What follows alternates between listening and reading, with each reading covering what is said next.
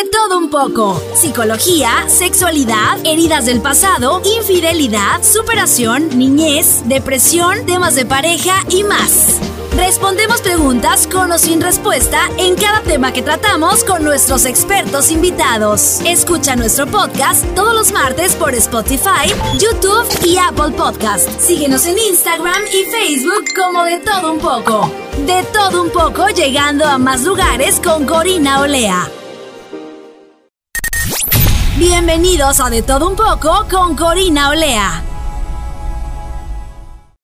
Hola, hola, bienvenidos nuevamente a todo un poco. Muchísimas gracias por estar aquí con nosotros. El día de hoy tengo una súper invitada.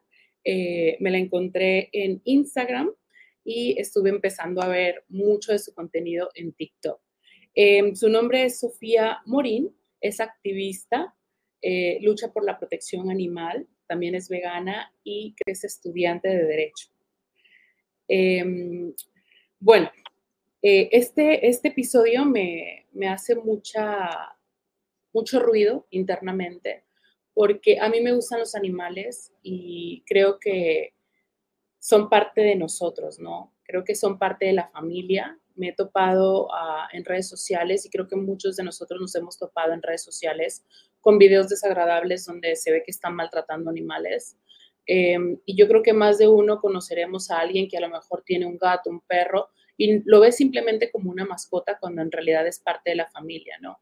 Creo que muchas veces se han dado los casos que de repente cuando tienes una mascota y la familia empieza a crecer, eh, te da miedo y dices, oh, voy a tener hijos y ya no quiero esta mascota, me voy a deshacer de ella. Eh, y creo que cuando uno tiene hijos, pues es como que, bueno, no, no dices, me voy a deshacer de mis hijos, ¿no? Entonces creo que de alguna forma eh, también deberíamos de ser conscientes con los animales. Así es que bueno, te invito a que te quedes en este episodio, que escuches lo que vamos a estar hablando aquí. Si te gustan los animales, comparte. Y si no te gustan los animales, también te invito a que te quedes, pues para que puedas entender y puedas desarrollar un poco de empatía hacia ellos. Eh, Sofía, bienvenida, muchísimas gracias por aceptarme la invitación. ¿Cómo estás? Eh, muy bien, antes que nada agradecer muchísimo este espacio, estoy muy emocionada de estar en este podcast y, me encanta que, se esté tomando este tema. Eh, estoy muy contenta que, cada vez existan más personas que hablen de eso, porque a mí como activista por los derechos de los animales, me interesa llegar a los ciudadanos. Ya no, no, no me interesa mucho llegar a los que ya estamos convencidos de, esto, sino me interesa acercarme a los ciudadanos, precisamente para, para hablar de este tema y hacerlo cada vez más amplio. Claro, eh, eh, tienes razón, creo que los que ya estamos como metidos, eh, yo no soy activista, pero creo que sí pongo un poquito del, granito de arena, ¿no? Este, y he conocido muchas personas, mi esposo es cubano español y vivió muchísimos años en España, entonces él me comentaba, dice, o sea, tú no te imaginas la cantidad de abandonos de perros que existen en España, o sea, los dejan en estaciones de gasolinerías, eh, o sea, los, los van dejando abandonados. Claro, no es en todas las ciudades, porque hay ciudades donde son un poquito más conscientes, pero a lo mejor si te vas para estas zonas de Andalucía, pues sí encuentras, o sea, muchos animales que son abandonados. Y creo que en México también empieza a haber este, de, de decir, estoy haciendo una familia y ya no quiero tener un pitbull, ya no quiero tener a mi gato porque qué tal si mi hijo es alérgico, qué tal si a mi hijo no le gusta, etcétera, ¿no? Y a veces creo que a las personas se les hace muy fácil decir, ya no lo quiero, ya no me hace falta, ya no me sirve. Y ven a los animales como si fueran un objeto y en verdad no lo son. Así es, de hecho, eh, lo principal que buscamos precisamente los activistas por los derechos de los animales es que se deje de ver a los animales como objeto. Eh, jurídicamente, para la ley, actualmente eh, tenemos un desastre legal, ¿no? Ya algunas de nuestras normas, por ejemplo, la Constitución de la Ciudad de México, entre otras, sí reconoce a los animales como seres sintientes, pero por otro lado tenemos la incongruencia que en el Código Civil se siguen viendo como objetos. Entonces, uno de los principales objetivos que tenemos es cambiar no solo eso a nivel legal, sino también a nivel conciencia de la gente. Los animales no son objetos, tenemos que comenzar a percibirlos por lo que son, que es la única realidad objetiva, científica, biológica y es que los animales son también seres vivos, sintientes y conscientes.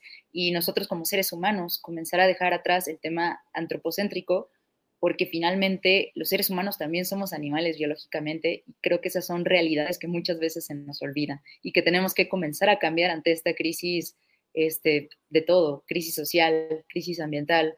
Tenemos que comenzar a cambiar esta visión que tenemos como sociedad y comenzarla a adaptar a una realidad, que es la que acabo de mencionar.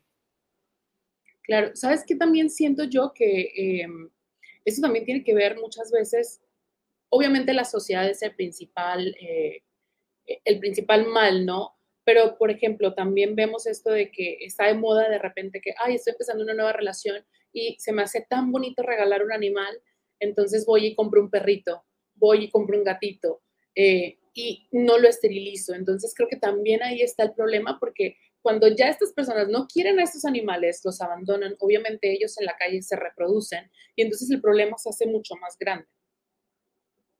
Sí, exactamente. O sea, eh, todo esto que comentamos, porque son tantos temas, tantos animales, o sea, no solo es el tema de perros y gatos, el tema de perros y gatos es uno de los tantos problemas y temáticas que hay, pero creo que el problema es la educación. Y con educación me refiero a que desde niños eh, muchas veces en las casas no enseñan lo que acabo de mencionar, que los animales son seres sintientes que merecen también un respeto. Y bien decía Gandhi, a mí me encanta esta frase, de la grandeza de una nación eh, se puede ver por cómo tratan a sus animales. Eh, yo estoy convencida que si la gente aprendiera desde chiquita, desde niños, a respetar a los animales, muy difícilmente pasarían ya desgracias con los seres humanos. Eso estoy como totalmente convencida, porque es aprender a respetar la vida. O sea, yo creo que esto gira en torno al respeto. No te tienen que gustar los animales, no tienes que incluso ni siquiera tener uno, pero sí respetarlos. Es algo muy diferente. Sí, claro, yo creo que el problema también es que hay muchos problemas que giran en torno a la educación, o sea, eh, creo que no estamos poniendo eh, hincapié en, las escuelas, nosotros como padres, yo no soy mamá todavía, pero pues tengo niños a mi alrededor, ¿no? Entonces, eso también nos convierte en padres de alguna forma. Eh, los que tienen sobrinos, que de repente, no sé, tú como tía eh, no haces tu deber, ¿no? Que si de repente ves que tu sobrino está molestando a tu perro, a tu gato y le está haciendo un daño, aunque sea por juego, pues vienes, te sientas, le explicas y le dices, oye, mira, si tú le aplastas la patita, eh, a él le duele. Entonces, si yo vengo y te aplasto tu pie, eh, te va a doler también, ¿no? O sea, dependiendo de la, de la, edad que tenga el niño, pues tú te vas a bajar al nivel del niño. Entonces creo que también es un problema, como tú dices, un problema de educación. No enseñamos y no aprendemos a respetar. Y, eso es, un mal muy grande. Sí, exactamente. Creo que también quiero precisar que cuando hablo de educación, no me refiero a cuestiones de grados de estudio para nada. Es simplemente educación en cuanto a valores. Eso es lo más importante. Este, y sensibilidad. O sea, yo creo que también la sensibilidad eh, sí se puede enseñar eh, de hecho, yo me convertí en alguien muy sensible con estos temas porque mi abuela me lo enseñó desde que yo era niña. O sea, mi abuela me decía cosas así hasta con las plantas, con el medio ambiente. Oye, no, no hagas esto, este, a la planta pues no le va a gustar que la arranques, déjala ahí, ¿no? Este, entonces, mi abuela también rescataba eh, perros de la calle y es como cuando yo fui, eh, pues ahora sí que adquiriendo esta, este nivel de conciencia. Entonces, y, decidí también enfocarme en el tema de animales, porque obviamente yo soy partidaria de otras causas sociales que son muy importantes, pero decidí enfocarme en el tema de los animales porque es un tema que, aunque no lo creas, está bastante invisibilizado y sí hay gente, cada vez hay más por suerte, pero definitivamente hace falta muchísimo más. O sea, tan solo con decirte que los animales actualmente no están en nuestra constitución eh, política, entonces eh, queda muchísimo trabajo por hacer y esa es una de las razones por las que yo elegí pues esta causa también. Sí, en verdad tenemos muchísimas lagunas en la, en la ley. Este, yo también estudié Derecho y, yo me crié en Tijuana y, crecí en Tijuana. Y me acuerdo que eh, en mis últimos años de la carrera empezaron a recolectar firmas para que ya no se siguieran las corridas de toros, ¿no? la mayoría de los que estábamos estudiando derecho firmamos, pero sí había gente que de repente decía, no, es que es una tradición, o sea, ¿cómo vas a quitar eso? Que es parte de nuestra cultura, e, etcétera, ¿no? Entonces, ahí viene la pregunta, o sea, ¿cómo puedes ver como una tradición algo que estás maltratando, lastimando, asesinando un animal? Que estamos en un desbalance, porque, o sea, cuando vas a una corrida de toros, sacas al animal, hay un montón de gente, gente gritando, o sea, lo desconcentras, etcétera. La otra persona tiene un arma, o sea, eh, cortante, entonces la otra persona es un ser pensante que ya analizó, que ya practicó, etcétera, ¿no? Y que de repente vemos que el toro se pudo librar y, lastimó al torero. No me agrada que lastima al torero, pero de alguna forma es como esta sensación, y yo sé que me, van a, odiar muchos, pero es esta sensación de que, bien, el animal se defendió, ¿sabes? y, y, te crea esta sensación hasta cierto punto de, de, no sé si alegría, de gozo, no sé, pero de repente vemos a alguien o personas que dicen, no, es que el animal, o sea, mira, le hizo daño a esta persona, ajá, pero ¿y esta persona no le estaba haciendo daño antes de que él se defendiera? Entonces, como que creamos esta incongruencia, ¿sabes? Así es, completamente. De hecho, este, hablando de corridas de toros, yo siempre tengo argumentos para cualquier cosa que dicen, ¿no? Una de estas cosas es la más común. Oye, pues respeta, es que es tradición, es que es cultura. Pero a ver, el hecho de que algo sea cultura no significa que sea algo ético. Es muy diferente. Eh, antes teníamos como tradición sacar corazones aquí en México. Eh, en algunos lados el machismo sigue siendo tradición, pero eso no lo justifica. Y es lo mismo exactamente con ellos. Sí, es tradición y yo lo acepto abiertamente, pero no justifica la existencia de estos espectáculos donde están matando animales, donde los están torturando. Em, también en cuanto a la cultura, por supuesto que también es cultura, es cultura para un grupo de gente, pero tampoco se justifica. Y mucho menos en una sociedad tan violenta en la que vivimos, es impensable que este tipo de cosas eh, sigan siendo legales. La violencia está legalizada con esos espectáculos. Entonces, eh, finalmente, hasta la palabra cultura eh, viene de cultus, que es cultivar. En algún momento este significado se modificó a, cultivar la mente. Entonces yo le pregunto a estas personas, ¿qué estamos cultivando como seres humanos al disfrutar ver cómo están matando un animal para la finalidad de un espectáculo?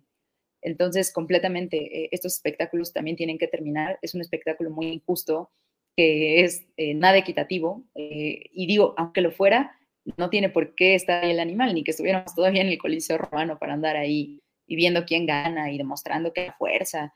Y, o sea, la verdad es que no. Yo creo que ya estamos en otro punto y estos espectáculos están listos para prohibirse. De hecho, estos espectáculos también son contrarios a muchas leyes. O sea, es una incongruencia jurídica, es una incongruencia este, ética, social, de todo, pero también jurídica. En primer lugar, te digo, ya lo dije anteriormente, pero hay muchas constituciones que ya reconocen a los animales como seres sintientes y también está imponiendo la obligación jurídica a los ciudadanos de, velar por la vida de estos animales, por respetar su vida. Entonces, si se interpreta, eh, estos espectáculos están yendo en contra y son contrarios a esas constituciones, son contrarios a la norma oficial mexicana 033 que prevé el sacrificio de animales. Digo, una norma muy controversial y si la ves está está fuertísima porque te dice eh, cuáles son los lineamientos para matar animales, pero en ningún lado, ni siquiera en esa norma, viene este, y prevé lo que hacen, lo que le hacen a un animal, a un toro, en una corrida de toros o en los espectáculos análogos, porque este, la corrida de toros es solo un espectáculo de la tauromaquia. Y bueno, también las peleas de gallos.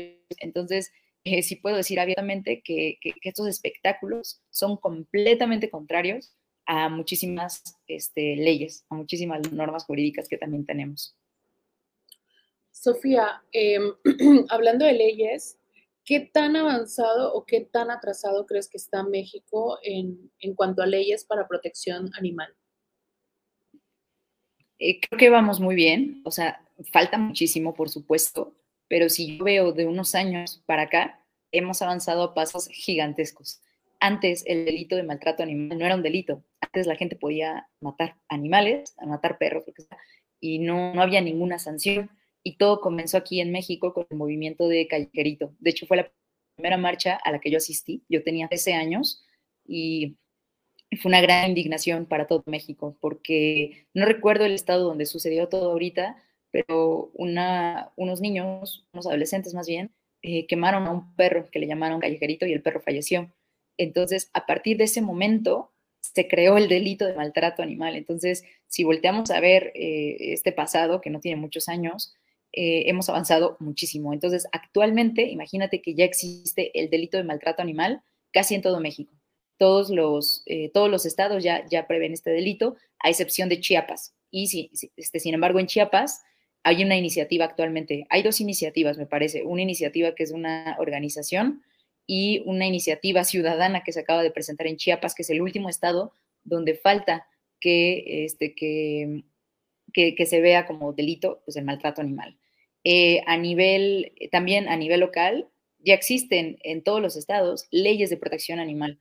El único estado que falta es Oaxaca, eh, pero en todos los demás estados ya también existe esta ley de protección animal que prevé muchísimas cosas, como el tema de la venta de animales en vía pública, prohibiciones, este, requisitos. Obviamente en cada estado es diferente y falta avanzar en muchos de estos, o sea, igual en el Código Penal, pero lo importante es que ya están ahí y es comenzar a, retomar lo que nos ha servido en otros estados para que en los que no está sirviendo vayamos este, agregándolo, ¿no? Eh, también en cuanto a constituciones, eh, si no lo sabían, cada estado tiene su propia constitución. Una cosa es la constitución federal y otra la de cada estado. Y en muchos de los estados, como ya lo dije, en la Ciudad de México, Estado de México, e incluso en Oaxaca también, ya se está reconociendo a nivel constitucional a los animales como seres sintientes. Entonces es algo muy importante. Ahorita el siguiente paso que falta, y es por lo que se hizo la histórica marcha del 25 de junio de, este año 2023, eh, es exigir que ahora el tema de protección animal quede a nivel constitucional. Es decir, ahorita hay dos iniciativas. Bueno, una ya es iniciativa, la otra se va a presentar en septiembre. La primera iniciativa es para que el Congreso eh, federal pueda comenzar a legislar en materia de protección animal, porque actualmente no lo pueden hacer, actualmente es algo local, como ya lo mencioné, y es muy importante porque de esto depende que se haga una ley general de protección animal. Eh, entonces es muy importante que también se haga, pero sería la primera vez que este tema estaría a nivel federal, que todavía como tal no, no lo está estrictamente, está pero muy abstracto. Y también por otro lado, hay una, hay una iniciativa que esperamos que se presente en septiembre, el presidente se comprometió a este, hacerlo en una mañanera y ahorita vamos a estar muy al pendientes para que efectivamente se cumpla esto. Y es que eh, quieren presentar esta iniciativa para que los animales sean reconocidos también como seres sintientes. Eh, quieren replicar los artículos constitucionales locales, quieren replicar ese artículo, pero a nivel federal, lo cual estaría muy, muy interesante porque nos ayudaría en litigios, nos ayudaría a impulsar más leyes. Entonces creo que hemos avanzado mucho creo que el verdadero reto, y aquí empiezo a aterrizar un poco qué es lo que falta, hace falta la aplicación de la ley. Pues sí, mira, está muy bonito que ya sea delito en todos lados, pero tristemente la mayoría de gente no sabe dónde denunciar. Eh, la policía también sabe muchas veces que ni siquiera es delito o no tienen, no son sensibles al tema y la verdad eh, te ignoran luego o lo hacen, pero ya no siguen el caso. Entonces creo que ahorita el verdadero reto, por supuesto, es seguir avanzando en todas estas leyes, pero también en ver cómo aplicarlos. Es lo que yo estoy intentando informar, por ejemplo, en mi cuenta de TikTok, intento enseñarle a la gente, a los ciudadanos, porque finalmente son los que, los que vamos a acabar con esto, ¿no? Con este maltrato, a crecer la conciencia. Lo que yo intento es informar, esa es la cuestión, intento informar dónde denunciar, dónde hacer esto, porque ahorita yo tengo como prioridad que las leyes que ya tenemos se comiencen a aplicar. Yo creo que es así clave. Claro, es que sabes qué pasa, que eh, como bien mencionas, ¿no? Cada estado tiene su constitución y de repente vemos que eh, se dio un caso de maltrato, ¿no? Entonces la gente va, denuncia, eh, pero a veces las, los policías no están capacitados para poder arreglar este conflicto. cómo detener a la persona, o muchas veces dicen, ay, es un animal, o sea, ya eh, sí, vamos a, vamos a hacer, vamos a, vaya y levante la denuncia, pero lo archivan. Entonces, y ven a las personas que están siendo activistas o ven a la persona que ha sido afectada porque lastimaron a su animal, porque lo envenenaron, porque lo golpearon, etcétera. Y esta persona se queda con las manos eh, atadas porque, entre paréntesis, ya se denunció, ya hay un archivo, pero ese archivo se archivó. Entonces no se está haciendo absolutamente nada. Ahora, también creo que hay un conflicto muy grande cuando, ¿qué pasa cuando los menores de edad hacen esto? O sea, ¿qué sigue? Porque dicen, ay, es un menor de edad, es un niño. O sea, ¿cómo lo vamos a meter a la cárcel? Hay leyes, O sea, actualmente hay leyes en, México en, en, general para cuando los niños hacen este tipo de delitos. Pues finalmente sigue siendo un delito. O sea, esa es la cuestión. Aquí el reto es que obviamente al ser este, niños, adolescentes, pues están muchísimo mejor protegidos por ley. Obviamente yo estoy a favor que estén muy bien protegidos, es algo clave, es algo necesario, pero creo que la fiscalía también se tiene que poner las pilas porque este, no es suficiente que solo digan, ah, lo vamos a mandar al psicólogo. Como ahorita, de hecho ahorita hay dos casos muy graves.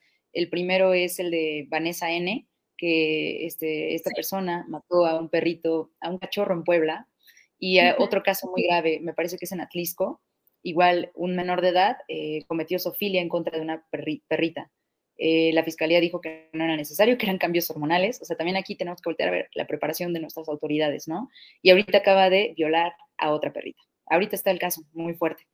Entonces, yo creo que esto es cuestión de que comencemos a presionar a las autoridades, que les hagamos entender que finalmente es un delito y no se trata de criminalizar a, los niños, ¿no? Se trata de que asistan a las terapias correspondientes, que sí entiendan, esa es la cuestión y la clave, que entiendan que eso que hicieron estuvo mal, que no lo pueden volver a repetir, porque si no van a haber castigos más graves, porque no siempre van a ser niños o adolescentes, en algún momento van a crecer y si siguen de esa manera, van a terminar pues tristemente en prisión.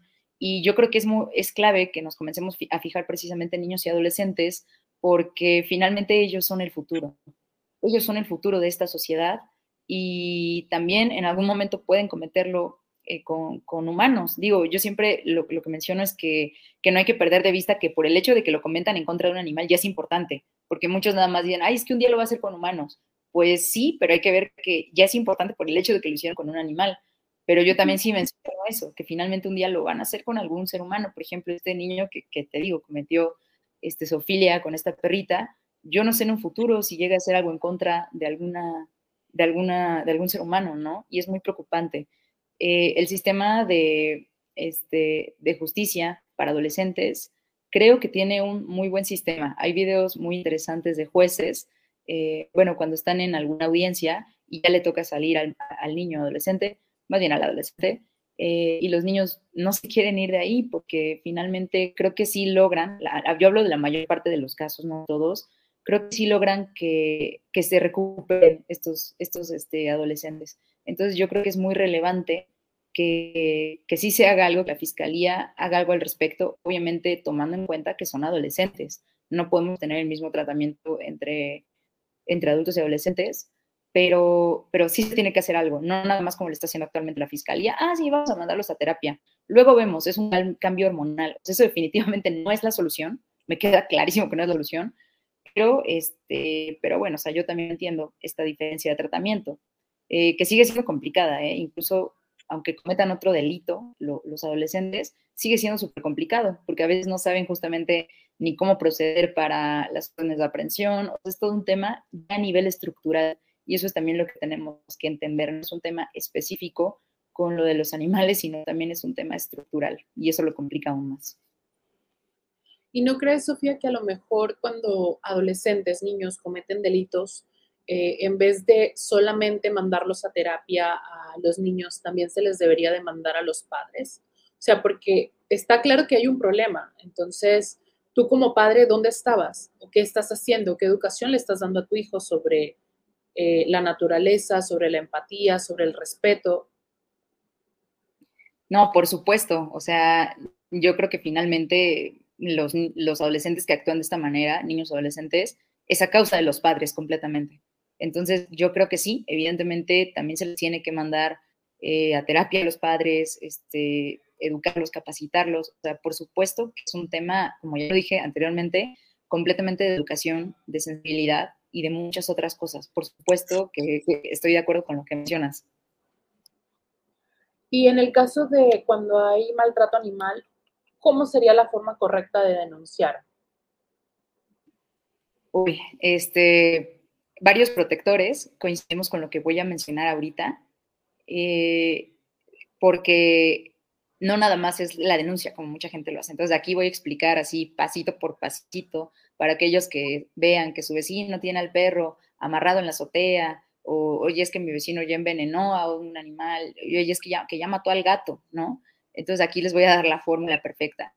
Lo primero que tienen que hacer, y estas son pues, recomendaciones muy genéricas, es eh, tomar pruebas. No nada más es como ir y, decir, ay, es que hizo eso y publicarlo en redes, porque así no funcionan las cosas. Lo primero es tener la evidencia. Yo siempre digo que de preferencia fotos, videos, lo que se pueda, este, para, para que la evidencia sea clarísima y que no haya manera de refutarla. Posteriormente, ya teniendo la evidencia, se hace la denuncia. Ahora, ¿a dónde vamos a denunciar? Yo siempre lo divido en dos cosas, porque te digo, esto es más para ciudadanos. Yo siempre digo, a ver, tú tienes que ver si la cuestión es este, no grave o muy grave. ¿A qué me refiero con las dos? Muy grave me refiero a que si, si mataron al animal, si lo torturaron, si se cometió sofilia, eso es algo muy grave. Algo menos grave, que no deja de ser relevante, pero sí es importante para saber a dónde acudir a denunciar, es eh, pues precisamente si el animal eh, está pues amarrado, está en la azotea, ¿no? O sea, hay, que ver, pero yo siempre intento dividirlo en estas dos cosas. Entonces, si es muy grave y ya hay muerte de animal y todo lo que mencioné, se denuncia ante la fiscalía, ante el Ministerio Público donde ocurrieron los hechos. Entonces la persona va con sus pruebitas y, oye, ¿sabes qué? Ministerio Público, mi vecino acaba de envenenar a los perros. Aquí está este todo, ¿no? Eh, y ojo, cuando es algo muy grave, no hay que, y hay un cadáver de algún animal, no hay que ir a cremar nosotros por nuestra cuenta e, e, ese, ese cadáver. Tenemos que esperar, o sea, hay que recordar, es un delito y tenemos que empezarlo a ver con la relevancia con la que también a veces se ven los delitos hacia cualquier ser humano. Es un delito y se tiene que investigar. Entonces, lo, lo mejor es que, bueno, hay un cadáver, el Ministerio Público pues tiene que hacer el peritaje, pues todo el proceso interno, pero de eso ya saben que el Ministerio Público. Y bueno, ya, si es algo no grave, por lo general, y va a depender del estado donde sea todo esto, se denuncia ante la Procuraduría. Casi siempre en todos los estados vamos a encontrar una Procuraduría ambiental especialista en eso y van a poder denunciar en línea, por teléfono o incluso de manera presencial, que eso yo hasta recomiendo hacerlo mejor en línea y por teléfono. Y bueno, en la denuncia la gente va, tiene que relatar los hechos, qué es lo que está pasando. Es súper importante que tengan presente la dirección exacta del lugar donde ocurrieron los hechos, porque luego no la tienen y pues cómo esperamos a que llegue la Procuraduría para hacer algo, ¿no? Eh, yo siempre también recomiendo que de preferencia no sea anónima. Luego yo entiendo el miedo que puede tener la gente de, denunciar ciertas cosas, pero es una recomendación porque si a las autoridades les falta algo, ¿con quién se van a contactar para poder preguntarle, oye, fíjate que no, no está bien el domicilio, es este número o el otro, ¿no? Entonces recomiendo que no sea anónimo. Y bueno, una vez yo iniciado todo este proceso que mencioné, y lo voy a retomar, es la evidencia, ir a denunciar ante las autoridades correspondientes ahí no para la cosa. La gente piensa que con eso es suficiente para que las autoridades hagan todo y tristemente no es así. O sea, y lo digo así porque hasta a veces sucede con el tema de los, de los humanos, ¿no? Denunciamos algo y si no le damos el seguimiento adecuado, no va a pasar nada y esa es la realidad. Entonces le tenemos que dar el seguimiento. ¿Y a qué me refiero con seguimiento? Estar al pendientes, estar llamando a la, oye, este, ¿sabes qué? Tengo este número de folio y ya te reporté hace dos semanas que hay un perro en la azotea. ¿Cómo va todo? oye, fiscalía, ya citaste, o sea, tienes que estar como que, las autoridades vean que tú estás presente. Y ya por último, la última, la última recomendación que tengo de esto, y lo estoy diciendo muy genérico, es que eh, ya si de plano no te están escuchando y de plano no estás viendo el resultado que, la, que las autoridades deben de dar porque es su obligación, yo ahí sí ya recomiendo publicar en redes sociales. Eh, con eso hay que tener mucho cuidado porque hay gente que luego, luego publica y las cosas no funcionan así. Hay que ver si está haciendo el trabajo la autoridad. Si lo está haciendo, no es necesario publicar, porque se está haciendo y es mejor, ¿sabes qué? Este, se puede, está haciendo su trabajo y no pasa nada.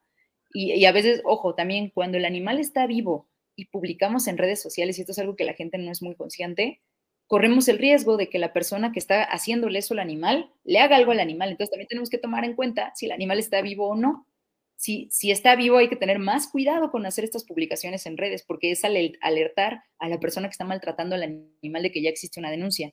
Si está muerto, ahí sí ya publica casi lo que quieras, ¿no? Y nada, es este, pues estar al pendiente. Yo creo que esa es la clave, estar al pendiente hasta que finalice el proceso. Y eh, con estas recomendaciones que he dado, he tenido varios casos bastante exitosos de gente que yo he asesorado, así de, oye, pues mira, obviamente yo estoy con ellos, durante todo el proceso de, pues mira, vamos a intentar ahora publicar ahora sí en redes, ¿sabes? O vamos a ir a hablar mejor ahora con el director de aquí. Pero siguiendo estas fórmulas que estoy mencionando, es muy seguro que el caso llegue a su fin y pues de manera exitosa. No sé si confundí mucho a la gente. No, eh, sabes, creo yo ahorita escuchándote, creo que la sociedad le tiene más miedo a las redes sociales que incluso a, la fiscalía, al MP, o sea, a la autoridad, a la ley.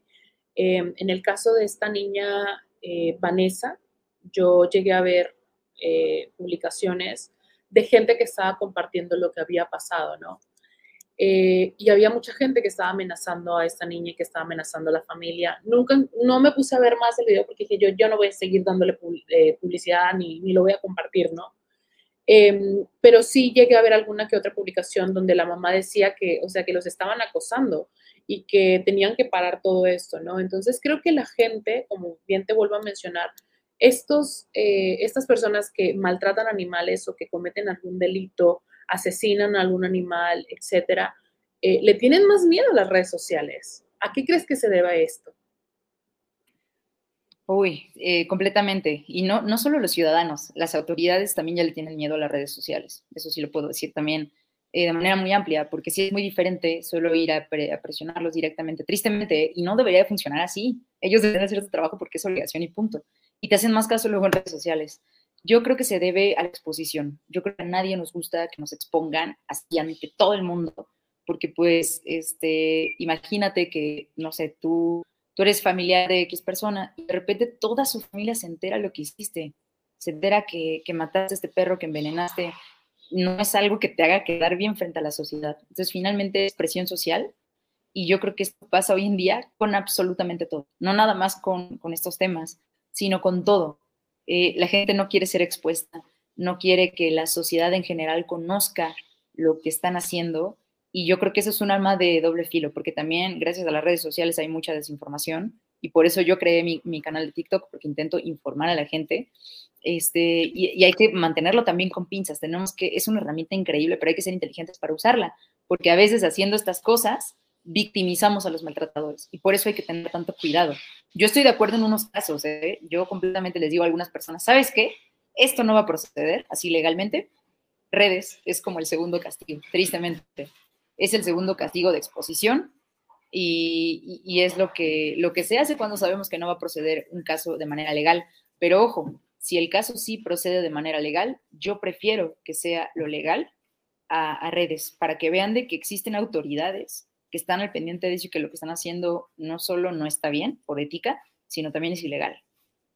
Entonces es como un arte también esto de manejar qué caso publico, qué caso no, porque luego veo gente que solo publica en redes pero no hay denuncia. Y ahí yo digo, pero es que ¿cómo quieren que proceda? Si solo publicas en tu red social y no estás denunciando a las autoridades, ¿cómo ellos por arte de magia van a saber de que hay un perro en tu azotea que lo tienen ahí mientras llueve, llueve, relampague, haya sol, etcétera, ¿no?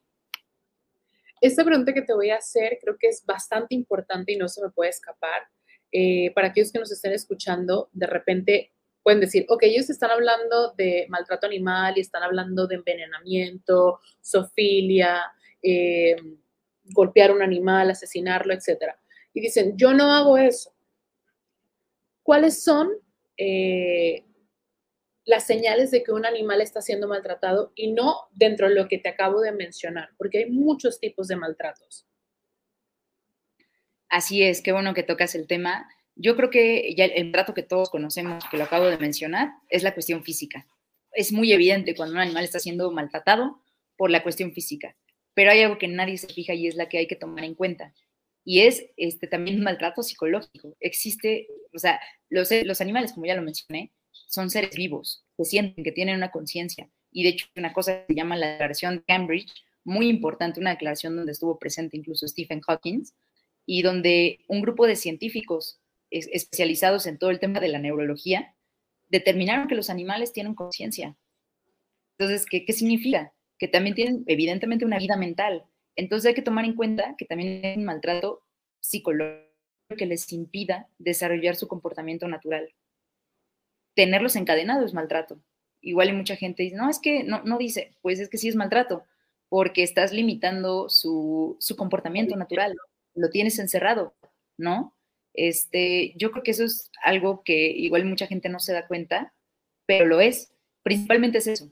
Cuando alguna acción es opuesta al comportamiento natural del animal. Yo creo que esa es así la clave para que se aprenda a determinar cuándo algo es maltrato o no. Lo físico, te digo, es muy fácil, pero no sé, habría que pensar en más ejemplos. Cuando no dejan que se mueva, por ejemplo, cuando los tienen enjaulados, que pasa mucho con los criaderos, que luego hay los criaderos clandestinos. Em, también un maltrato, este, porque es opuesto, ve, precisamente el comportamiento natural es cuando tienen el típico criadero de, animales y cuando los cachorros con determinada edad, pero muy jóvenes, se los quitan a, la mamá, eso también le va a causar un tipo de sufrimiento a ese animal y de hecho por ley en muchos estados dicen, ¿sabes qué? No les puedes quitar a, los, a los, cachorros a, la madre hasta que cumplan, no lo sé, tres meses, cuatro meses, ¿no? Entonces todo esto es opuesto al comportamiento natural del animal. Yo creo que eso es algo que no hay que perder de vista y que muchas veces olvidamos completamente. Sabes, eh, mientras estaba escuchando, eh, hace poquito fue el 4 de julio y yo vivo aquí en, en Chicago y nos reunimos con mi familia y estábamos ahí en, haciendo una barbecue y de repente escuchamos a una persona que entra a la parte de atrás del patio y todo desesperado, ¿no? Eh, era un americano y estaba buscando a su perro porque su perro, por todos los juegos artificiales, el ruido, esto y lo otro, se salió de la casa y el señor estaba desesperado buscándolo. Entonces, a mí me causó muchísima eh, impotencia, me causó muchísimo dolor porque yo he tenido perros y cuando vivía en Tijuana también en esta época de las fiestas, eh, el 12 de septiembre, etcétera, lo que sea, eh, yo tenía una pitbull y le estaba comentando a mi esposo, le digo, o sea, me, me rayé, o sea, me rayé en ese momento cuando el señor vi que estaba buscando a, su perro, porque me hizo recordar cuando yo tenía mi pitbull eh, y que estaban esas festividades. Nosotros vivíamos en una casa y esa casa tenía la cocina y la cocina tenía una ventanita pequeñita, así como de este tamaño, como así. Entonces mi perra cuando se ponía eh, toda nerviosa, se salía por esa, esa ventanita. O sea, y nosotros cuidábamos que no se pusiera nerviosa y todo, pero era tanto su desesperación que ella estando adentro, segura, se salía afuera. Entonces, creo que también esto es algo que se debe de hacer en, en las leyes, ¿no? O sea, estamos lastimando a los animales de esta forma porque aunque ellos estén dentro, ellos no entienden lo que está pasando allá afuera, no razonan y, necesitan sentirse protegidos. Entonces creo que también se debería de hacer una ley para que ya no se sigan haciendo este tipo de, eventos o que si se hacen, pues no tengan eh, sonidos tan estronduosos, ¿me entiendes? Sí, completamente. Y, sigue siendo esto, sí, sigue siendo una cuestión psicológica, un maltrato psicológico. Incluso aquí ahondo más porque sí hay muchas, hay muchos artículos que ya prevé precisamente esto, ¿no? Por ejemplo, llevarlos a una marcha. Oye, no podemos llevar a marchas animales, se les queman las patas, hace un montón de calor. En la marcha que hubo un perro que casi le dio un golpe de calor, aun cuando estuvimos diciendo, no lleven animales, está prohibido y además sí es maltrato. Entonces, hay muchísimos tipos de maltrato y también hay otro que no se nos debe olvidar, que ya no, no lo mencioné explícitamente, pero son todas las omisiones. Omisiones es un dejar de hacer. El abandono es un maltrato también. Por supuesto, el abandono es un maltrato. No darles de comer es un maltrato. No llevarlos al veterinario cuando lo necesitan es un maltrato. No darles agua es un maltrato. No taparlos de la intemperie, ¿a qué me refiero con intemperie? De que estén ahí abajo de la lluvia, del, del sol, eso también es un maltrato. Existen muchos tipos de maltrato, por suerte muchos están previstos por ley. Hay otro tipo de maltratos que no quiero olvidar porque eh, muchas veces los activistas olvidamos también el tema de los animales silvestres y no hay que olvidarlo, es un tema súper importante, no solo por el tema de derecho animal, sino también es un tema importante hasta medioambiental. Eh, aunque es legal que se tengan algunos animales en casa, algunos animales silvestres y existen permisos para eso, en lo personal y hasta biológicamente, sigue siendo maltrato. Tener una ave encerrada en una jaula sigue siendo maltrato porque, repito, estás yendo en contra de su... Entiendo que hay muchos casos, ¿no? Pero yo tal vez en general de la gente, ay, qué padre tener a un loro. Pues sí, mira, será legal y todo, pero lo estás privando de su, de su libertad, lo estás privando de estar en su hábitat. Aquí recordemos algo, los animales silvestres sí tienen un hábitat natural específica y en el momento en el que se les priva que estén en, esa, en ese hábitat, es un problema. Y hay mucha gente que me dice, es que están destruyendo su hábitat. Yo soy consciente, pero entonces hay que seguir protegiendo sus Entonces yo creo que esos son también tipos de maltratos que no están en nuestra ley, porque pues, son completamente legales, pero yo creo que también hay que ponernos a pensar en esas cosas. Creo que castrarlos, eh, no castrarlos, perdón, también sería, sería un tipo de maltrato, ¿no? Eh, hay una sobrepoblación muy grande de animales, eh, y con esto me refiero perros y gatos. También cuando vemos en las tiendas, em, hay una raza de perro que no recuerdo cuál es, pero que no se puede, o sea, la perra no se puede preñar naturalmente se preña por medio de la ayuda de la, de la mano del hombre, ¿no? Entonces creo que también este es un tipo de maltrato, ¿no? Estar haciendo mezclas de animales para hacerlos más exóticos y poderlos vender. Completamente, y aquí tocamos el tema famoso de los pugs, por ejemplo. Eh, hay muchos países donde ya está prohibido. No pueden reproducir este, este tipo de razas porque sí es maltrato. Esos animales de tantas crudas, digo, yo no sé cómo funciona a nivel este, eh, biológico a nivel de ADN, no sé, pero este tipo de razas sufren muchísimo. Eh, tienen problemas eh, en los ojos, tienen problemas para respirar, este, tienen un montón de problemas. Entonces, también por supuesto que seguir cruzando a, ciertos animales para, con el capricho o el capricho de los seres humanos. Ay, es que yo quiero un pug. Eso finalmente sigue siendo maltrato porque no es algo necesario, ¿sabes? No es algo necesario seguirlo haciendo. Y de verdad esos animales sufren muchísimo, tanto que, repito, está prohibido en muchos países. Sí, definitivamente creo que a veces es, mm, es demasiado grande el egoísmo de nosotros como seres humanos y como seres pensantes, ¿no? Pareciera que no pensamos y que solamente actuamos eh, a beneficio de nosotros. Em, creo que es súper importante crear conciencia, em, empatía sobre todo, y creo que esto se puede empezar desde que somos niños. Creo que muchos de los problemas que tenemos actualmente en la sociedad podemos erradicarlos desde la niñez, o sea, eh, desde un ejemplo, que el machismo ya no exista, que los feminicidios ya no se sigan dando. ¿Por qué? Porque estos, estos adultos que hoy están cometiendo estos delitos, en algún momento fueron niños, entonces no se les dieron las pautas adecuadas, no se les crió de forma eh, correcta ni con amor, se les crió en un ambiente de maltrato, donde veía que la abuelita y, el abuelito eh, maltrataba y se fue pasando en generación en generación. Y lo mismo pasa con el maltrato animal y con todas estas cosas que no están bien dentro de la sociedad. Entonces creo que sí es importante tomarnos el tiempo como sociedad y ver de qué manera hacer mejoras, porque es al final es algo que nos beneficia absolutamente a todos. Así es, yo creo, o sea, yo, sí hago mucho énfasis en esto. Yo creo que de verdad quien, quien aprende a respetar a un animal, quien aprende a dejar a la naturaleza en paz, a respetar el medio ambiente, este, obviamente yo entiendo que hay este, muchas cuestiones, ¿no? Que, este, que se deben de hacer, pero yo creo que quien aprende a respetar esto en general, de verdad, muy difícilmente le va a hacer eso a un ser humano. Hay estudios del FBI donde este, precisamente eh, se ha visto que la mayoría de las personas que han cometido algún delito en contra de otros seres humanos comenzaron con animales. Y esto es así algo eh, genérico. De hecho, hasta existe, creo que la, triada de McDonald's o algo así.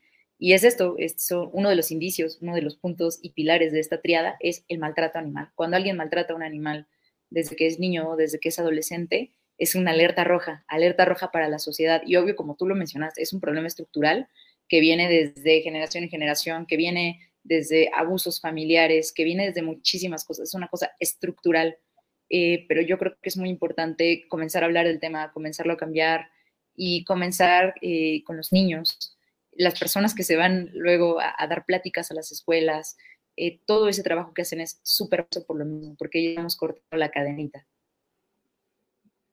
Sofía, hablemos de el rescate animal sea, creo que eh, últimamente hay muchas personas que se están involucrando en el rescate animal y eso me parece maravilloso y hermoso, pero también creo que también dentro del rescate animal existe un problema y este problema lo llevo a las redes sociales. O sea, de repente vemos que dices, ay, esta persona rescató un gatito que estaba eh, cerca de un río, etc. Y siento que muchas de estas cuentas que ponen este tipo de contenido muchas veces son eh, escenarios fabricados. Entonces, ¿qué pasa con este tipo de rescate animal? O sea, ¿qué crees que, se debería de hacer? O sea, ¿qué recomendaciones podrías hacer a nosotros, las personas que seguimos las redes sociales? No compartir videos, eh, no darle like, no seguir ese tipo de páginas, porque sí se ha descubierto eh, gente que hace contenido y que fabrica los escenarios, o sea, que en realidad no fue un rescate eh, natural, sino que fue un rescate que se hizo pues para generar visualizaciones o para generar más seguidores. Uy, qué, qué, complicado tema, porque tristemente las personas que hacen eso manchan la imagen de la gente que sí rescata, ¿no? Entonces es muy triste porque están manchando la imagen, están afectando a las organizaciones que verdaderamente sí están entregadas al 100% eh, en los rescates. pues yo la verdad yo, yo lo haría por cuestión de confianza. Un ejemplo. O sea, es muy complicado, te digo, ¿cómo vamos a saber que una persona fabricó ese rescate? Hay una cosa real, la verdad sí me va a salir a la luz. Tarde o temprano vamos a, darnos cuenta y eso es lo que ha pasado. O sea, te vas dando cuenta o incluso ni siquiera existe el rescate, ni fue fabricado, ni existen luego.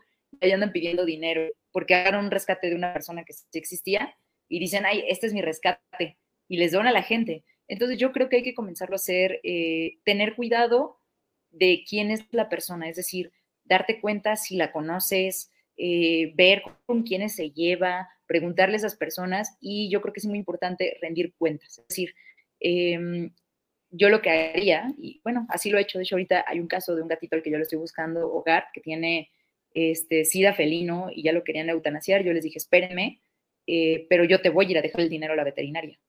Entonces, eh, como quizás esas cosas, como para que sepan que realmente estás al pendiente y todo, porque si ya vas a decidir darle a alguien, pues al menos que te mande pruebas que verdaderamente existe. O sea, incluso hasta decir, oye, discúlpame, yo quiero apoyar en el caso, pero por favor, de algún modo compruébame que esto sea verdad, ¿no? Un periódico que tenga el día de la fecha de hoy y tome una foto con él. O sea, yo con mucho gusto te apoyo, pero discúlpame, ¿no? Este, no. Pero yo creo que también hay asociaciones que se van ganando su reputación. Hay muchos santuarios, hay muchas organizaciones que, el trabajo que hacen es verdaderamente honesto y se han ganado la reputación porque así así, ¿no?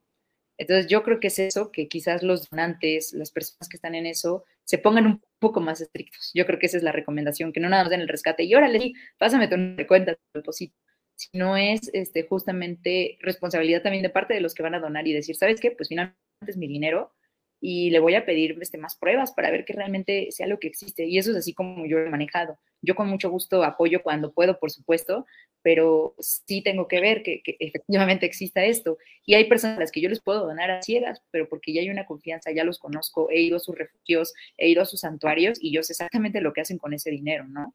Entonces yo creo que son las recomendaciones que daría. Ok, hablando de santuarios y refugios para las personas que se encuentran en Ciudad de México, eh, ¿qué lugares podrías recomendar? O sea, por ejemplo, dice alguien, oye, yo me encontré un perrito, yo me encontré un gato, lo rescaté, pero no tengo la economía para seguirle dando un tratamiento o para tenerlo aquí en mi casa. ¿Dónde lo podrían llevar? Y eso es algo muy importante. Y cuando me preguntan esto, yo les digo lo siguiente. Todos los refugios, todos los santuarios están saturados es súper difícil. O sea, antes yo creo que era más fácil, de verdad. Antes era como, sí, tráelo, no importa. Yo últimamente, y bueno, no último, de años, yo creo que cinco años para acá, yo veo cada vez más difícil que tristemente los refugios este, reciban completamente así de que, ah, sí, claro, tráelo. Lo, lo, veo con casos muy graves, eso sí, cuando hay un caso muy grave, sí veo que los refugios abren las puertas completamente y es como, sí, bienvenida, este, no pasa nada, vemos qué hacer, este, pero hay que entender también algo y ser empáticos con los mismos santuarios, con los mismos refugios, que cada día también es más difícil para ellos porque la gente hoy les, les avienta un animal, pero ¿qué crees? Ese animal va a vivir 10 años, 15 años, 20 años en algunas especies. Entonces está súper difícil y yo creo que ahí, por eso yo apelo a la sociedad, yo por eso voy con la sociedad. A mí ya, de verdad, el tema de refugios de esto ya no, no, no es de que ya esté concentrada en ellos, me interesa la sociedad, y yo lo que le digo luego a la gente, perdón, suena, un poco dura, pero digo, oye, este santuario tiene 150 perros, tiene X cantidad, hasta, hasta tienen vacas, ¿no? Este, ayuda, hazte cargo tú de ese único animal que salvaste. Yo, y hasta lo que yo les propongo es algo diferente. Le digo, te ayuda a darlo en adopción. Pásame los datos, te recomiendo lugares donde subirlo. llévalo esta feria de adopción. O sea, yo más bien intento, la verdad, que mejor se hagan cargo de ese rescate y los oriento hasta que el animal salga en adopción. Yo creo que como yo, al menos yo, Sofía, puedo apoyar más a los refugios que honestamente están saturadísimos todos. Sí, la verdad que el problema de los refugios es muy, muy grande eh, y como bien dices, ¿no?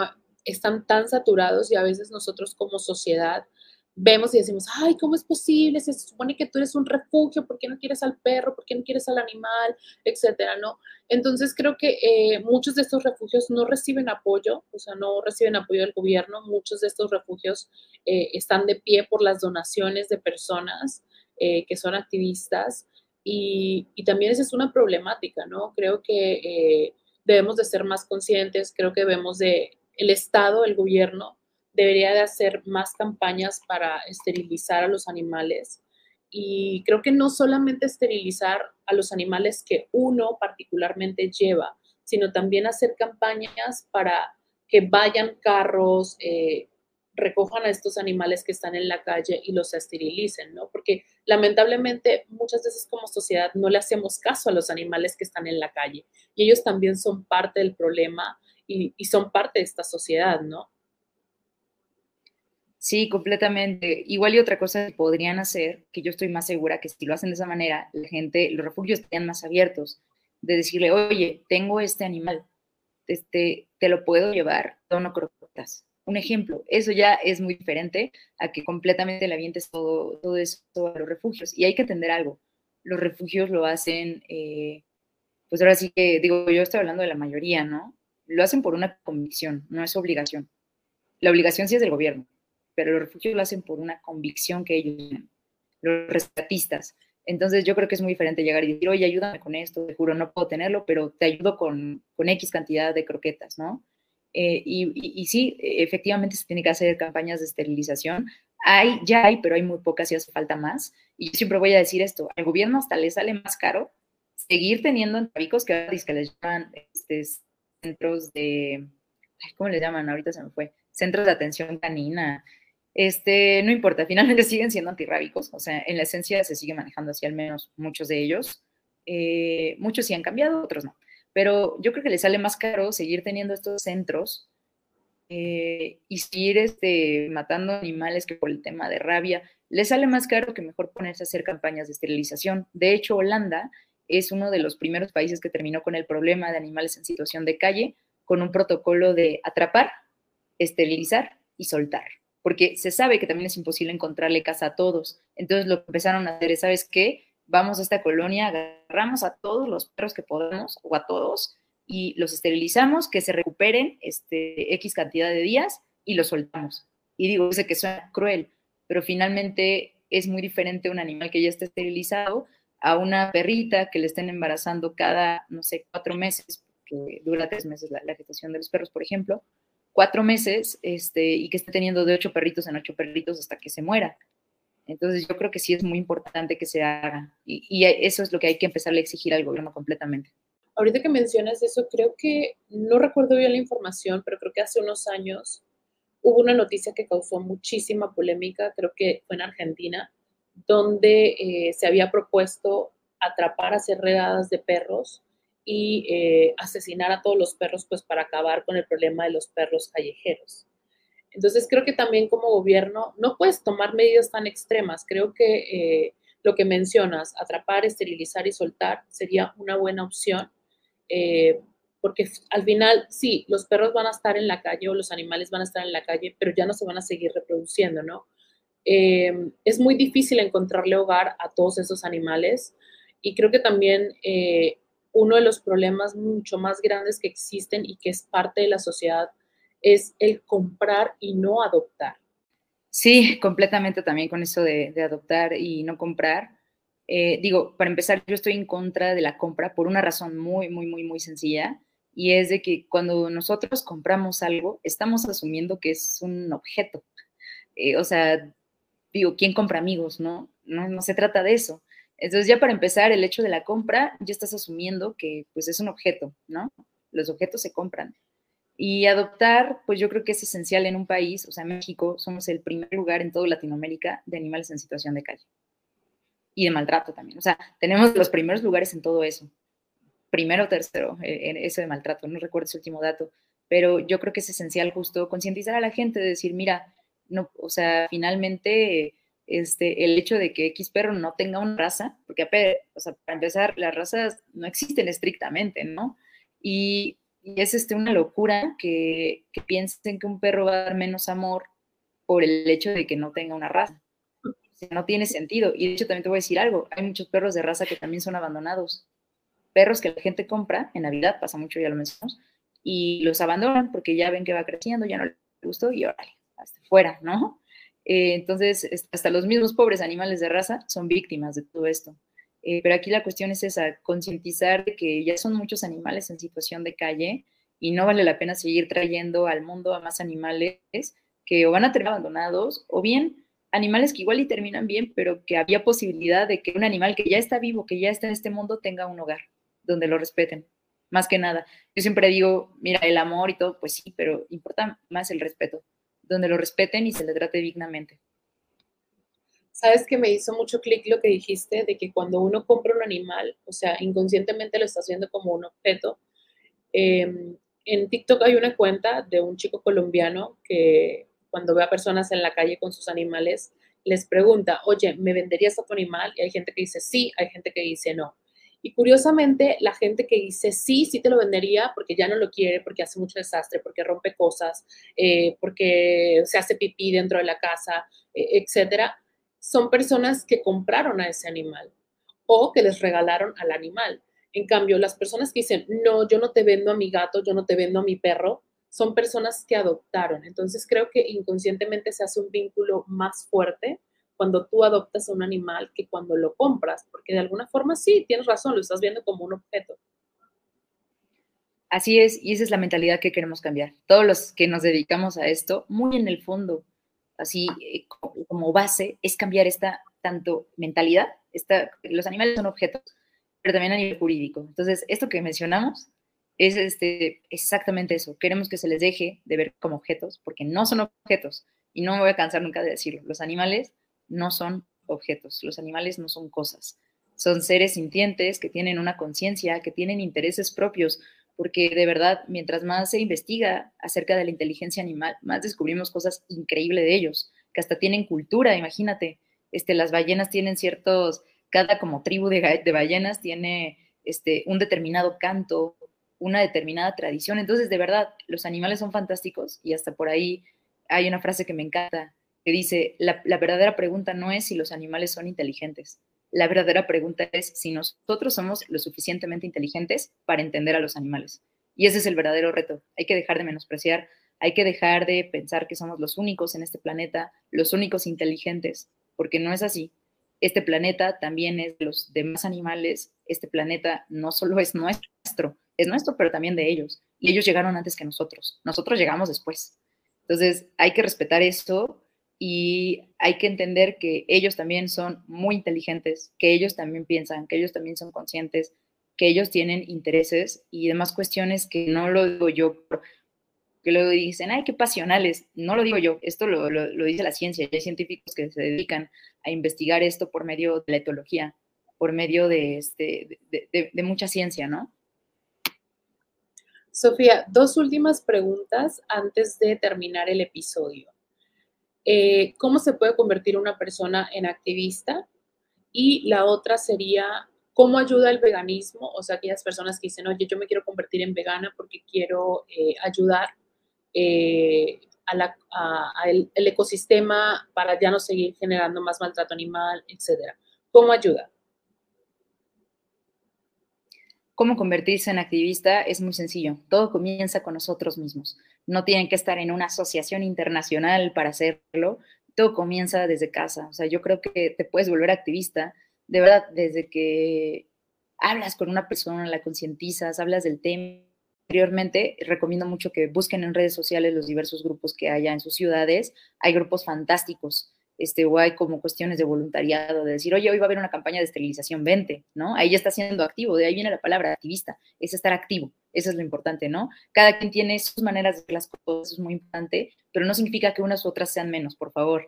Este, sea lo que sea que hagan, cuestión de educación, que si campañas de esterilización, información, eh, la cuestión legal, rescate, todo cuenta, todo suma, y ustedes van a ir decidiendo en qué se sienten más a gusto, cuáles son los grupos que van encontrando. Búsquenlos en redes sociales. Eh, yo segura que ya en casi todo, en todo el mundo, la verdad. Así, así pasa, al menos aquí en México. Y el veganismo eh, es un tema igual muy importante porque la industria de la ganadería, eh, la agricultura y todo son las industrias que, que, más matan animales a nivel internacional.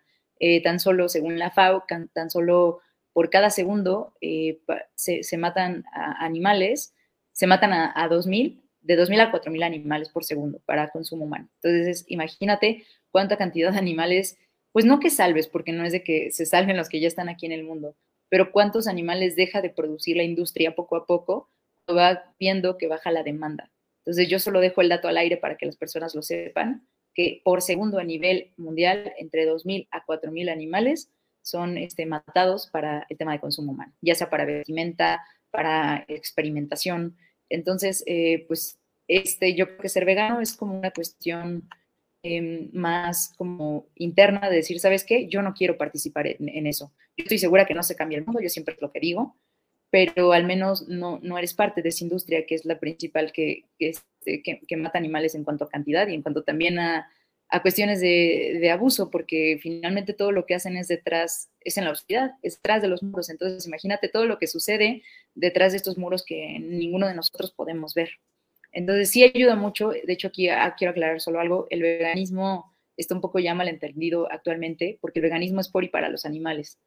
Sin embargo, eso no quita que también ayude a cuestiones ambientales, que también ayude a algunas personas en cuestiones de salud, no lo sé, personas que tienen problemas cardíacos, ese tipo de cuestiones, ¿no? Y en cuestión ambiental, pues también ayuda muchísimo. Pero repito, el veganismo no tiene como finalidad el medio ambiente, pero sí van de la mano finalmente. O sea, no, no, este, finalmente sí ayudas porque también la ganadería es de los principales eh, que contaminan ya sea el suelo, agua, aire. Y por ejemplo, un, un, claro ejemplo de esto es lo que está sucediendo en Yucatán actualmente. Yucatán está lleno de cenotes, como saben, ahí cayó el meteorito que extinguió a los dinosaurios y por eso está lleno de cenotes. Y actualmente está en riesgo toda la península de Yucatán porque se están instalando muchas megagranjas de cerdos. ¿Y qué pasa con esto? Hay muchísima deforestación, eh, todo, todo este, todas las heces fecales de esos cerdos se llega a filtrar en el suelo que es este súper delicado y llega a los cenotes.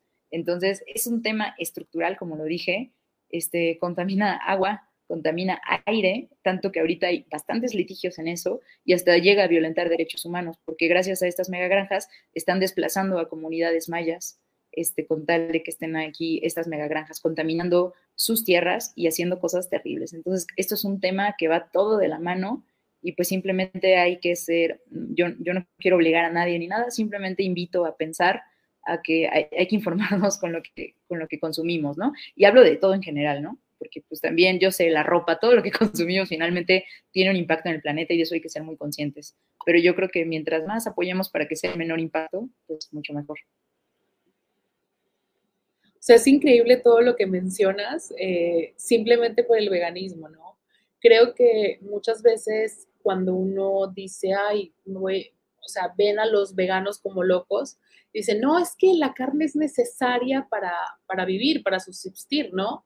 Pero eh, si tú consumes cierta cantidad de frijoles y lo comparas con la carne, pues puedes tener la misma cantidad de, hierro, ¿no? Yo no me considero vegana, eh, yo sí consumo carne, pero no te consumo las carnes rojas, o sea, por una cuestión de salud, por una cuestión eh, de muchas cosas, ¿no? Pero sí hay días en los que yo digo, mira, hoy no voy a comer absolutamente nada, ni de pescado, ni de pollo, hoy solamente quiero verduras. Entonces sí, te lo puedo consumir y creo que también es, aunque tú no te hagas completamente vegano, el, el hecho de que ya no consumas carne los cinco días de la semana o los siete días de la semana puede ayudar mucho porque, pues, como dices tú, baja la demanda. Entonces, creo que sí es importante ser un poquito más conscientes y creo que también es bien importante difundir más esta información porque creo que eh, todo esto del veganismo también se empieza a sanatizar sí, sanatizar, ¿no? Exactamente. Entonces creo que sí es bien, bien importante. Si tú estás eh, de acuerdo, más adelante podríamos hacer un tema respecto al veganismo, porque me parece muy interesante todo lo que has mencionado, eh, sobre todo por lo de la península de, de, Yucatán. No sabía yo de esto y creo que pues al final es un impacto que, que nos va a afectar absolutamente a todos. Exactamente, de hecho algo muy importante porque, a ver, los veganos tampoco somos los salvadores del mundo. Los seres humanos por estar aquí ya estamos consumiendo recursos, eh, contaminamos de algún modo u otro, eso es imposible. Pero yo sí creo y estoy convencida que el, veganismo ayuda a minimizar ese impacto muchísimo. Eh, recomiendo un documental, eh, se llama Cowspiracy, que precisamente habla de este tema. También otro que se llama Dominion, ahí están en, en YouTube, en varias redes, porque sí está bastante interesante el tema, pero es importante aclararlo. No somos salvadores del mundo, también generamos un impacto, pero definitivamente sí un impacto menor y es muy bueno que las personas digan, ¿sabes qué? Pues hoy no voy a consumir esto. O sea, yo creo que todo esto es este, súper válido y pues estoy de acuerdo. Ok, bueno, Sofía, me encantó hablar contigo. Creo que los que nos estén escuchando, eh, les invito a compartir. Em, como dijo Sofía, la intención no es impactar a los que ya están dentro de este movimiento contra el maltrato animal, sino la intención es poder llegar a las personas que todavía no son conscientes de esto.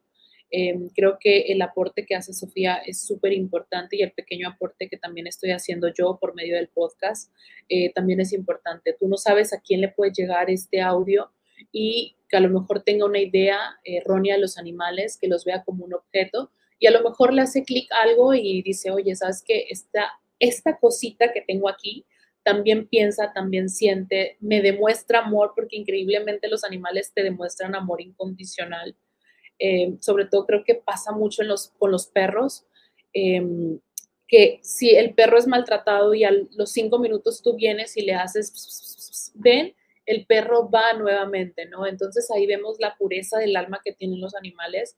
En cambio, el gato es un poquito más como que, ah, tú me hiciste esto, no, yo no vuelvo para allá, ¿sabes? Entonces creo que también hay que ser un poquito más conscientes, tener un poquito más de empatía. Si tú tienes un hijo, eh, fíjate mucho qué cosas estás haciendo, porque tú estás siendo el reflejo de tu hijo. Entonces tu hijo te va a aprender absolutamente todo. Enséñale a amar la naturaleza, enséñale a amar los animales. Y mira, si no te gustan los animales, ok, está bien, se entiende, no tienes que tener uno, pero sí te invito a que los respetes. Entonces, Sofía, no sé si quieras mencionarnos tus redes sociales y despedirnos.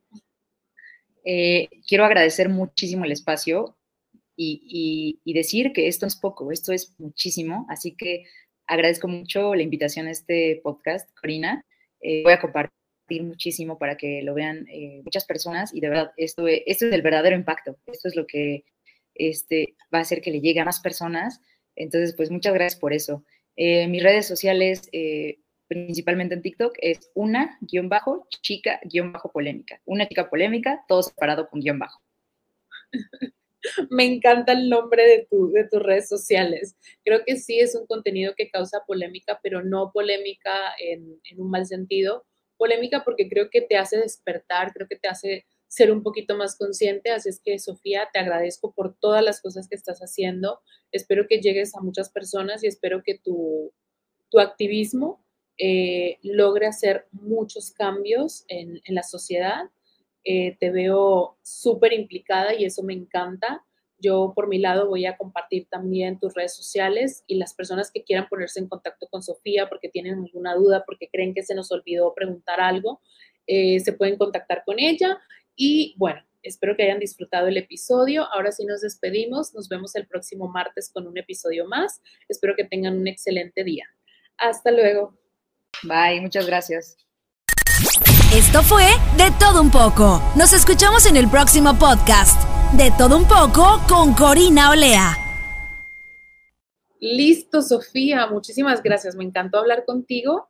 Eh, creo que estás haciendo cosas muy, muy bonitas y muy importantes y creo que eh, va a llegar a las personas correctas y sobre todo espero que, que creamos conciencia, ¿no? No, muchas gracias a ti. De verdad, eso que dices, no, pues yo hice como poquito, ¿no? Esto es demasiado. De hecho, es lo que, lo que yo personalmente, Sofía, pienso que más aporta a la causa y es, eh, una cosa es nuestro movimiento, así que es una bolita de cuenta, ¿no? y mi intención es salir de esta bolita. A mí no me sirve ya como que publicar cosas entre personas que ya están convencidas. Entonces, lo que tú estás haciendo con estos podcasts es expandirlo, salir de, esto. Entonces, agradezco muchísimo. También me encantó platicar contigo. Y pues ya cuando quieras ahondar de algún tema, yo con muchísimo gusto. Eh, es que es larguísimo el tema. O sea, de verdad, es tanto, es este, espectáculos con animales, eh, que si el veganismo, que si los perros y gatos, tema de antirrábicos, temas, o sea, es, es este, no acá, es muchísimo. Tráfico de especies también, es muy complicado. sí, la verdad que es un tema que tiene como muchos bracitos y que uno puede pasar horas hablando porque es increíble, o sea, desde, vemos la industria eh, con las pieles, la ropa que se hace, etcétera, ¿no? Y que vemos que gente que tiene muchísimo impacto social, pues también es parte de, porque ellos ponen la moda, ¿no? O sea, de repente vemos que hay un bolso, no sé qué, Prada de piel, bla, bla, bla, bla. Entonces, creo que también ahí existe el, momento para crear conciencia, ¿no? Si tú tienes un alcance en redes sociales, pues también creo que puedes hacer un poquito más, pues para no seguir generando eh, más compras compulsivas que a lo mejor ni siquiera eh, lo necesitas, ¿me entiendes? Pero pues bueno, creo que eh, se va haciendo poco a poco. Pues muchísimas gracias, en serio, por la invitación. Y ya estaré al pendiente de cuando este, empieces a publicar cosas para yo también compartirlo pues, en mis redes y que también este, pues, doble apoyo, que más gente vaya conociendo el podcast. Este, yo súper encantada.